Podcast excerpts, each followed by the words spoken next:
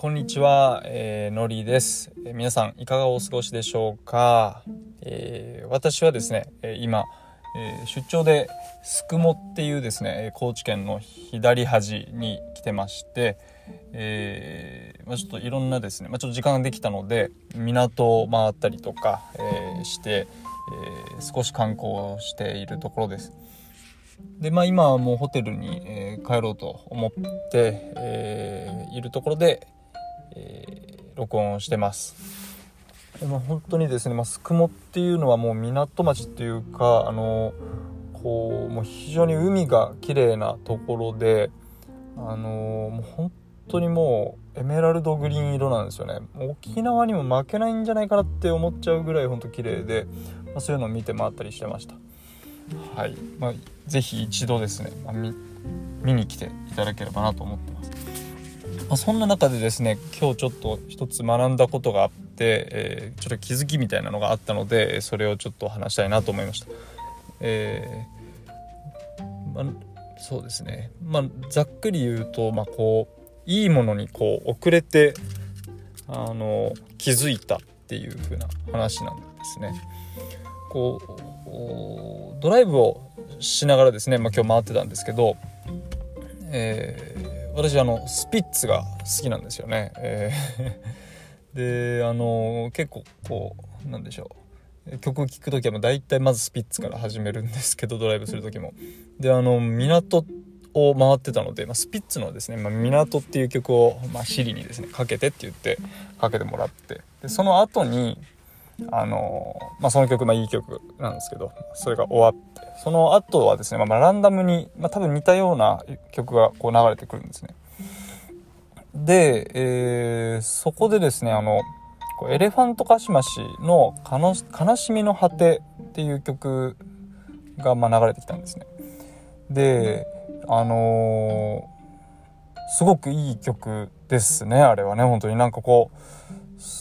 そのちょっとごめんなさいほんとサクッと聞いただけなのであれなんですけどまあなんかあの言いたいのはあいい曲だなって思ったんですね。であの私ですね、えー、ちょっとさらに遡るんですけど大学の時とかにですね、まあ、今でもちょちょいちょいやるんですけどあのバンドをやってまして、えー、バンドを、まあ、趣味でですね、はい、やってまして、まあ、大学の時は結構ガチでやっててえー、まあ本当にライブハウスに入り浸りになって、えー、やってたんですけど、まあ、ちなみに私パートはドラムなんですけど。で、えー、大学のサークルも作詞作曲部でこうオリジナルをこうやるような、えー、バンドサークルだったんですね。OB の方はあの細野細野えー、っと細野さんですね。あのハッピーエンドの、えー、がいたりとかするようなこうサークルなんですけど。なのでこうみんな、えー、意識高いっていうか本当にまあ音楽とかバンドのことがすごい好きなんですね。で私はそんなにこうあのもちろんま好きなんですけど詳しくなくて、まあ、スピッツはずっと好きでずっと聴いててもスピッツ好きスピッツ好きでずっと言ってたんですけどエレファントカシマシってまあ本当にすごいバンドっていうかいいバンドですよね。まあっていうことに当時はそんなに気づけてなかったんですよね。なんかこうそんなに洗練されてない感じに聞こえるしなんだろうこうちょっと荒々しいよなみたいなちょっとこう雑に聞こえるみたいな。そういう感じがしていてですね、まあ、当時。なんか、まあ、そもそもそんなことも考えてなかったぐらい あんまりもうほんと興味がなかったんですよね。でえっ、ー、と、まあ、放置してたっていうか、まあ、全然聞かないで過ごしてきたんですよ。であの、まあ、そんな当時もですね、まあ、すごい感じてたことがなんかこう周りの人たちはいろんなこう曲を聴いてでいろんなバンドとか聴いてそれのこれがいいよねあれがいいよねみたいなすごいこう語り合えてたようなこう方々がすごいいてですねあなんかかっこいいなみたいなっていうふうにまあなんとなくこう思ってたりとかしてたんですけども私はそれに気づけないままこう、まあ、自分の好きな音楽だけ聴いてたんですけど、うん、まあなんかそんな、えー、と10年前とかね、まあ5、5, 年から10年前ぐらいにそういうふうなこう自分だったんですが、まあ、今日あのドライブをしていてスピッツの後にエレカシが流れてきたんですよ、まあ、ちなみにあのその携帯見ながらじゃないのであなんかいい曲だなって思ってあこれなんだこれはみたいな。このバンド一体誰だと思って見てみたらエレファントカシマシだったっていうことがありましてなんかこうちょっと嬉しかったんですよね。その嬉しかったのと同時にこうあああいつらにはやっぱり10年ぐらい遅れを取っててるんだなっていうちょっと悲しさもちょっと悲しさというか悔しさみたいなのも感じたりして、まちょっとこう不思議な気持ちになってこの感情をですねちょっと書き留めておきたいというかというふうに思ってですねちょっと録音してます。うーんなんというかまずのこう先にちょっとあ悔しいって思いましたねなんかあこの良さを当時みんなと語り合えたらどんなに楽しかったんだろうって思ったりとかそういう風なことがしっかり分かった上でなんか音楽とかバンドに向き合えてたらあ全然こうもっといい音楽できたよなっていう風に思ったのとでもこうこの10年とかでこう気づけたっていうことですよねなんかこう自分の中に成長が何らかの成長が自覚できた喜びっていうのもあって特にこういうなんかなんだろうこういうものをいいと思える思えるとかなんかこうそういう美美的センスってなんか言うとなんかあれですけどそういうのってあんまりねこう身につけようと思って身につけられるものじゃないじゃないですか。なんかこうそれにそれをこう得られたっていうのがすごくこう嬉しかったですね。うん本当に、うん、っていうことです。なんかうん皆さんにもそういう出来事ってあったりしませんでしょうか？まあ本当にね私も、まあ、未熟者なんでまだね、えー、と年齢も30なんですけど、まあ、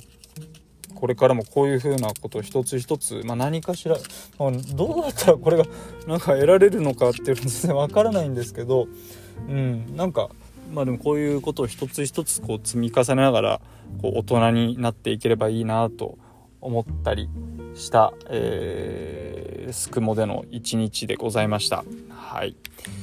さてそのような感じでですねえー、っと今日は終わりたいなと思っています。ではまた会いましょう。失礼します。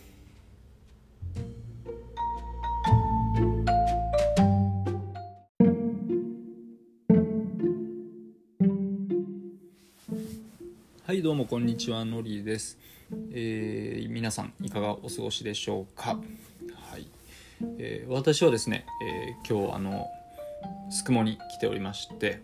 はい、えー、ホテルに今もう帰ってきているところです。ビールを飲みながら録音しております、えー、でですねこの、えー、回ではあの今日夕ご飯食べたとこがすごくコスパ良かったって話したいと思います。えー、っと今ですね、まあ、あのすくも4連泊してるとこなんですよね。で、まあ、昨日は普通に他弁で食べたんですけど、えー、今日はですね、まあ、仕事も早く終わってえー、まあ、時間割とあったんで、まあ、僕ご飯もちゃんとしたところで食べようと思って、えー、ある程度ねある程度ちゃんとしたところで食べようと思ってですねいたわけです。あとまあちょっと、あの、今日は、まあ、ちょっと疲れ疲れる仕事だったんで、まあ、サウナも行きたいなと思ってたんですよね。サウナ好きなのでね。うん。で、まあ、そんな条件で、まあ、調べてたらあの宿毛駅からそんなに遠くないところに、まあ、ヤシの湯っていうねあの施設がありましてでそこに行ってみたわけですね。うん、まああのそこで行ったのはまあ大きく分けて、まあ、お風呂とお風呂サウナかお風呂サウナとあとまあレストランですね。まあ、この2つについてあのこうちょっと感想をシェアしたいなと思う思います、はい、まずですねお風呂なんですけどあの650円で入れます。で、えー、と200円払うと、まあ、タオルが借りれるんですけどこれちょっと失敗したのがタオル借りれるっつってもマジでフェイスタオルしか借りれないんですよね。なので借りれるってかあれ販売だったのかな？まあまあいいや。バスタオルもらえないんですよ。だから1枚でやりくりしないといけないっていうね。ああそのようなえー、っとちょっと欠点がありました。うん。まあでもとりあえずそれもらってだから850円ですね。でまああの入りました。お風呂の種類はそんなに多くなくてまあなんか普通のやつ普通のお風呂とあ打たせ湯っていうのと水風呂、えー、あとは肩掛け湯っていうこう普通のお風呂プラスこう肩からこうパシャーってかけてもうエンドレスにこう滝が滝っていうかちっちゃい滝が流れているようなやつ。とあとは足湯。ですかね。まあこんな感じ。それにサウナがついてるっていう感じですね。うんそんなに広くないです、うん、でえー、まあでもね本当にすごく良かったのがそのえっ、ー、と肩掛け湯？まああの露天風呂です。要するに露天風呂なんですけどそこが。の景色がもう本当に最高でした。えー、ともうあの海に面してましてえー大島から大島っていうのは、まあ、あの宿毛からですねちょっとこうあの西側に突き出てる島なんですけどでそこからさらにこう九州側ですね向いてるわけです。で、まえー、少し四国が四国のその土地がですね、えー、と右側にこう、えー、右側から、えー、視界中央に向けてちょっとせり出していてその手前湾になってるわけですね。でその向こう側が、まあえー、っと太平洋というか、まあ、九州と四国と間の海になってるんですね、まあ、その景色が非常に雄大でありました。で夕方だったので夕焼けも見えてあの絶景でしたね、まあ、宿毛といえば、まあ、あの絶景の一つにだるま夕日っていうのがあるんですがこれは残念ながら見ながら見られなかったです。とりあえず6月末の現在では、うん、これはちょっと残念。はい。っていうところなんですがまああの本当に眺め良かったですね。でちなみに外気浴もそこでできますから。うん。これは素晴らしい。本当あのなんとかあの普通にお風呂入ってる時まあ私外気浴してたかな。とかもなんかこうもうおおじさんおじさま方かおっさんって言っちゃうおじさま方とかももうぼーっとそのもう夕焼けの風景とかもみんな見ててあなんかみんなこう何も物言わず同じ風景見てなんか猿みたいで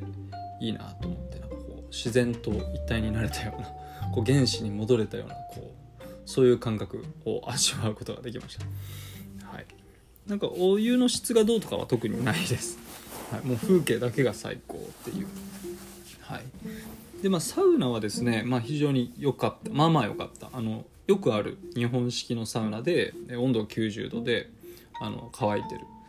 やつです、うん、で2段になってるところに3人座れるような感じ。でまああの1段だけのところが1人席であるっていうそんなに広くないコンパクトなサウナですね、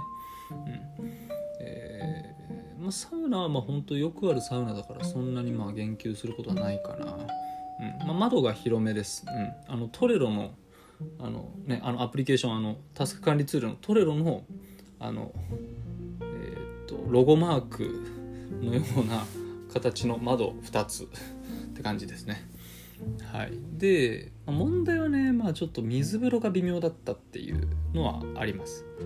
あのぬるくてあのなかなか整うのにあのちょっと難しかったというか結構コツがいるっていうかあの本当にあの水風呂のもうまた浅いんですよね。でそこの方にこうできるだけ体を沈めて、えー、まあ、体全体をちょっと冷やそうと思ったんですけどなかなかこれ難しくてぬるくて本当に。うん体感あれ20度全然超えてたなーっていう感じですね。あれはちょっと改善していただきたいなと思いました。うん。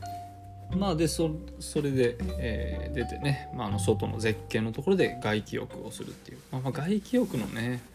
まあロケーションがいいからまあいいけどっていうまあそういう感じですね。うん。まあ2周しました。あのなかなか水風呂が微妙だったからちょっとこれ以上やっても整えなすいなと思ったので、はい、ちなみに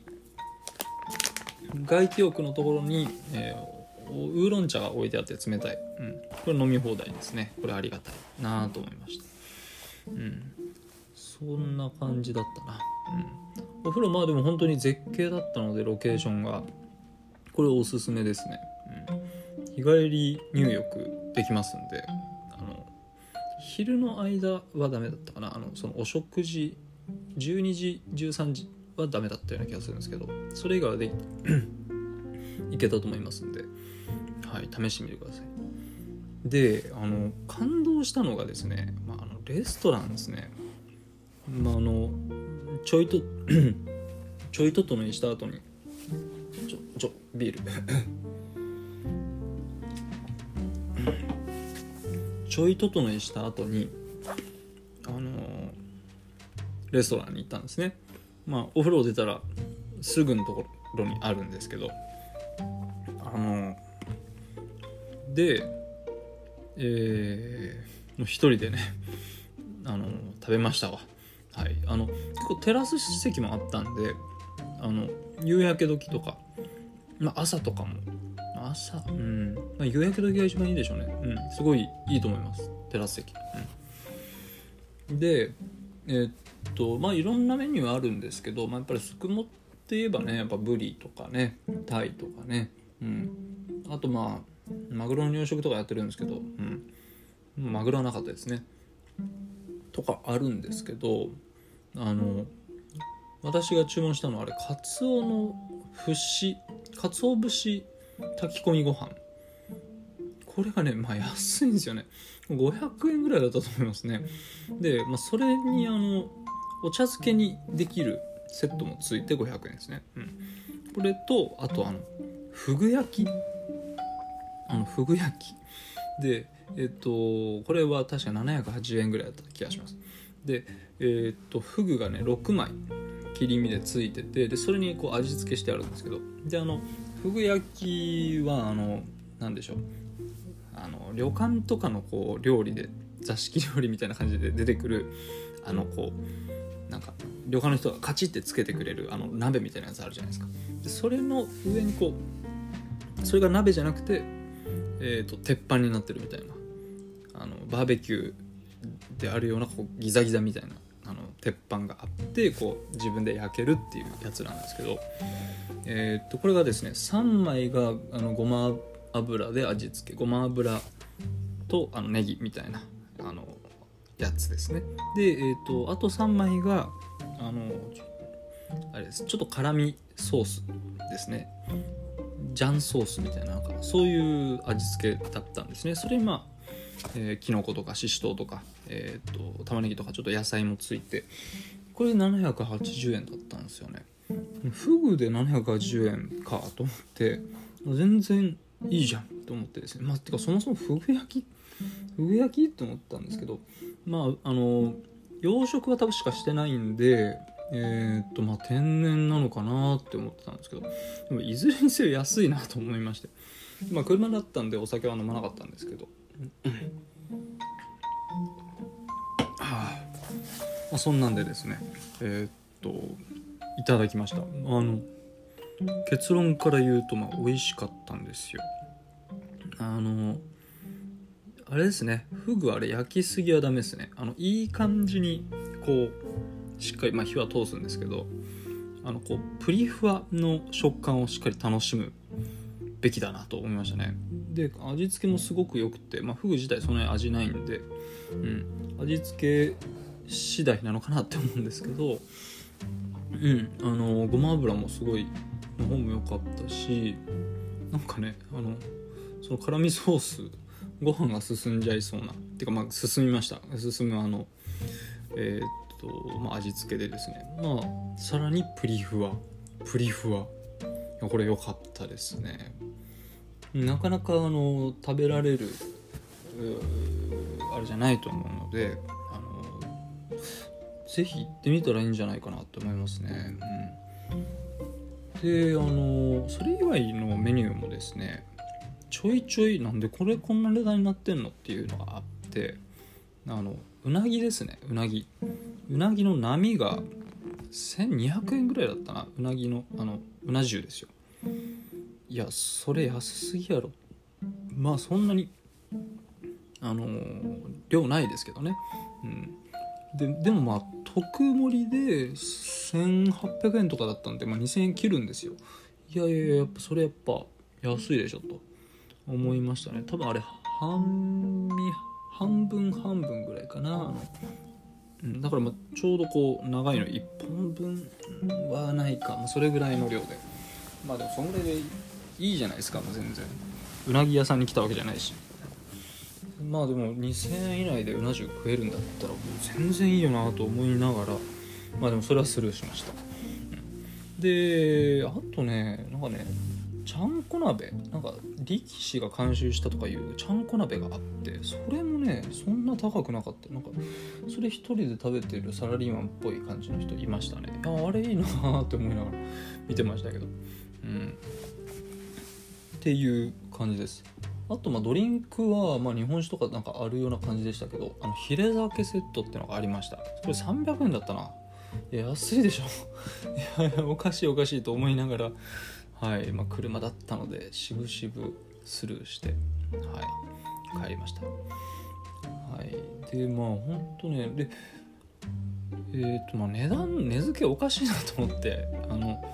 こういうところは大体なんかもう違うところで金稼いで適当に趣味でやってるところか、まあ、もしくは光栄ですよね。うん、と思どっちかだなと思って調べてみるとやっぱりすくも市営でした。ああだからこんなにお得なんだなと 思って、えー、っとメニューをですね、まあ、まじまじと見てましたね。うん、これ本当にねでも本当美味しかった。フグ本当に美味しかった。うん。でもこう会計したらまあねちょっと1人のご飯代としたらちょっと高いですけど、まあ、1300円ぐらいだったな。うん。1300円でしたね。いやこれは安いわ。と思いました。うん。まあ、すくもであのご飯ちょっと迷ったらあのヤシの湯。で普通にレストランだけしよう。全然 ありだと思います。うん。是非ですね、えー、試していただけたらなってちょっと勝手にノリは思ってます。はい。まあなんかそれ以外にもいいお店もありそうですんであと2日ぐらいいますのでねちょっと開拓していきたいなというふうに思ってます。またいいお店があったらあのここに書き留めようと思います。はい。ではあの最後までお聴きいただきましてありがとうございました。今日はここまでです。では失礼します。